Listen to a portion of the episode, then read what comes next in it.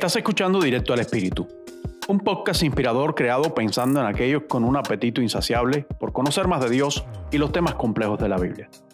Yo soy el pastor Damián Díaz y te invito a que caminemos juntos en esta extraordinaria aventura de la vida, dejando una huella a nuestro paso y provocando un impacto en nuestra generación.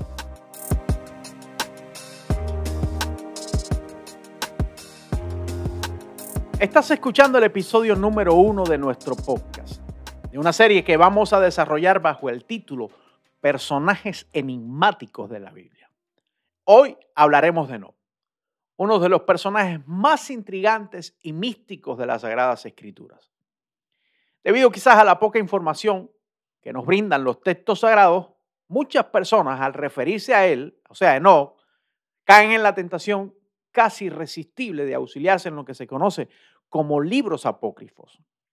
Los textos denominados apócrifos son aquellos cuya autoría asignada es dudosa, razón por la cual los recopiladores que se encargaron de juntar en un solo libro aquellos manuscritos que se consideraron como inspirados por Dios no los incluyeron en lo que hoy conocemos como libros canónicos y que no haya escrito realmente el libro que algunos le atribuyen ha sido muy debatido a lo largo de la historia del cristianismo.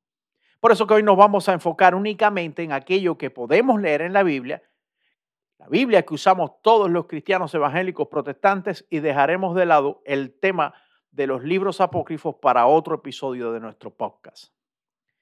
El nombre Enoch significa iniciado o consagrado. Desde muy temprano, cercano a los orígenes, las civilizaciones antiguas tenían la creencia de que el nombre que se le asignara a un niño o niña podría definir su futuro. Esta tradición era muy común en la cultura hebrea, y me refiero específicamente al pueblo de Israel, los cuales han legado esta práctica generación tras generación y hasta el presente los israelitas creen que el significado de cada nombre hebreo puede definir la identidad de una persona e incluso ser una especie de arquitecto del destino de ese niño o niña. Y la primera referencia no la encontramos en Génesis capítulo 5, versículo 18. Se nos dice que el nombre del progenitor de Enoch fue Jared, o sea, su padre, quien era de edad de 162 años cuando le engendró. Luego en el versículo 21 el autor nos dice que Enoch fue el padre del más longevo de todos los hombres que han vivido desde los orígenes hasta la actualidad. ¿Alguna vez ha escuchado usted la frase, es más viejo que Matusalén? Pues sí, este Matusalén no es una figura mitológica, no es un personaje de ficción, es el primogénito de los muchos hijos que le nacieron a Enoch, tal como lo dice el versículo 22. Pero volvamos al padre de Enoch, Jared. ¿Será que más allá de solo elegir un nombre para su hijo, éste se encargaría de darle la educación apropiada para que no llegase a ser el hombre que la Biblia dice que caminó con Dios? El autor del libro de los Proverbios en el capítulo 22, versículo 6, alude al hecho de que el instruir a los niños en edades tempranas en los caminos del Señor es la única garantía real de que al estos crecer no se apartarán de ello. Y todos sabemos que en la práctica nada puede sustituir el rol de los padres en la educación de los hijos. De cualquier modo, no creo que no se haya convertido en un hombre íntegro y recto para con Dios por los poderes mágicos de un nombre, y que fue su padre Jared el verdadero arquitecto que formó el carácter de este gran hombre. Todo lo enigmático y fascinante en torno a la figura de No parte de los versículos 22 y 24 del mismo capítulo 5 del libro de Génesis, donde leemos en, el, en primer lugar que No caminó con Dios. Este capítulo está dedicado únicamente a la genealogía de Adán, empezando con este y terminando con Noé. Y lo más interesante de esta lista de nombres, sus descendientes y los años que vivieron, es lo que se nos dice respecto al carácter de Noé. ¿Qué significaría para, el autor del libro de Génesis caminar con Dios? Y la clave para entender este misterio la encontramos en lo que el autor del libro de los Hebreos nos dice cuando se refiere a Enoch. En el capítulo 11, versículo 5, dice, por la fe Enoch fue traspuesto para no ver muerte y no fue hallado porque lo traspuso Dios. Y antes que fuese traspuesto, tuvo testimonio de haber agradado a Dios. Y el capítulo 11 de la carta a los hebreos es lo que se conoce como la galería de los héroes de la fe del Antiguo Testamento. Dos de los versículos bíblicos más citados al hablar de la fe los encontramos en esta porción de las Escrituras. El primero es el versículo 1 que dice, es pues la fe la certeza de lo que se espera, la convicción de lo que no se ve. Y el segundo es el versículo 6, donde dice, pero sin fe es imposible agradar a Dios, porque es necesario que el que se acerca a Dios crea que le hay y que es galardonador de los que le buscan. De estos dos textos podemos deducir dos cosas.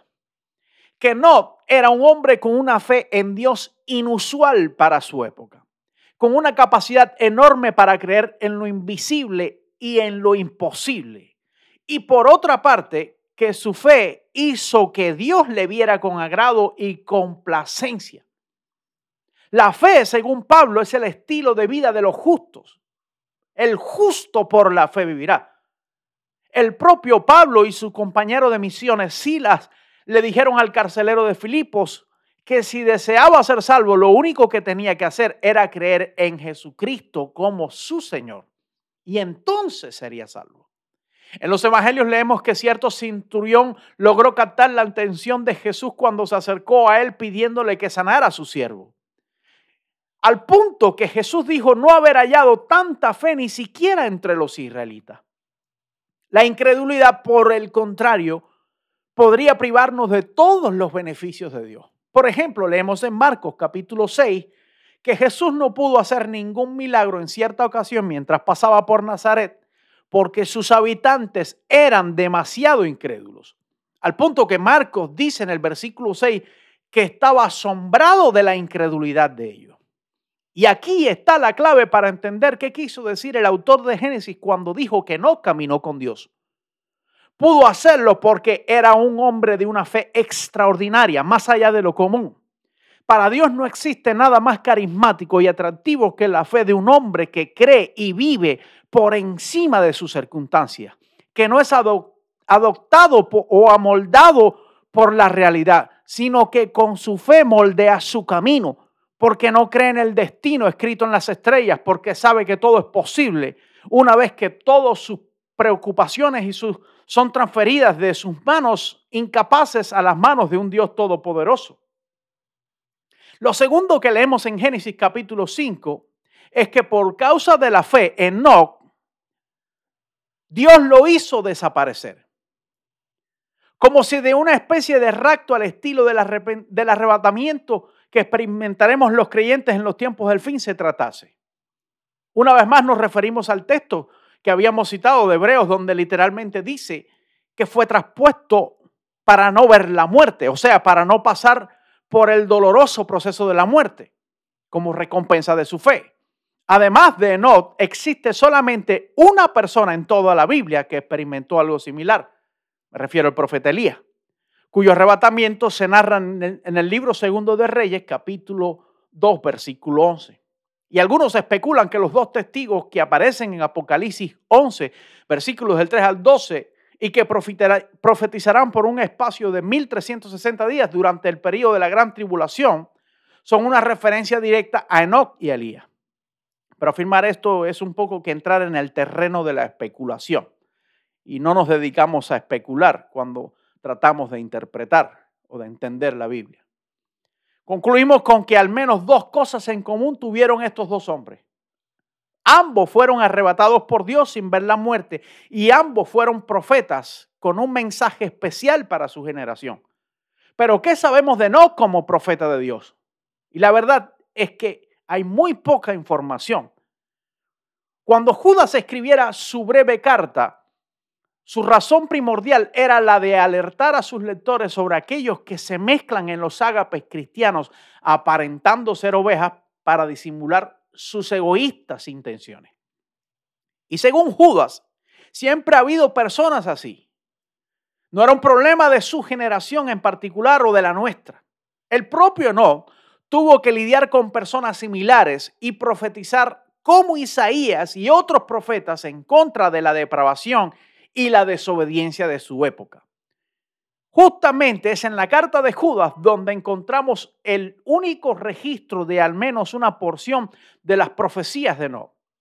Judas cita a Enoch para poner la profecía de este en contexto y afirmar que también contra las personas de la posteridad que viven desordenadamente había lanzado su oráculo al decir, de estos también profetizó Enoch, séptimo desde Adán, diciendo, he aquí vino el Señor con sus santas decenas de millares para hacer juicio contra todos y dejar convictos a todos los impíos de todas sus obras impías que han hecho impíamente y de todas las cosas duras que los pecadores impíos han hablado contra él. En rasgos generales, lo que sabemos de Not es que fue un hombre cuya fe le permitió estar muy cerca de Dios, más de lo que cualquiera otra persona de su generación pudo estar, que habló palabras muy fuertes en contra del impío proceder de sus cotorráneos, que su profecía es multigeneracional y que por su fe e integridad Dios le concedió el privilegio de partir de este mundo sin transicionar por la muerte. La vida del profeta Enos es el ejemplo del estilo de vida que debe caracterizar a los creyentes, hombres y mujeres de fe, íntegros, con un mensaje profético para su generación y con la expectativa de que pronto escucharemos el sonido de la trompeta que reunirá a los hijos de Dios de todas las edades para en un instante, en un abrir y cerrar de ojos, estar cara a cara, para frente, frente a frente al autor y consumador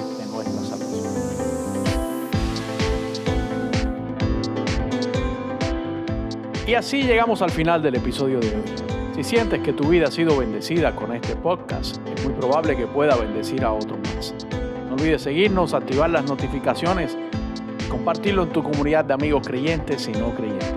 Por acá nos encontramos en un próximo episodio de Directo al Espíritu. Te bendigo en el nombre de Cristo.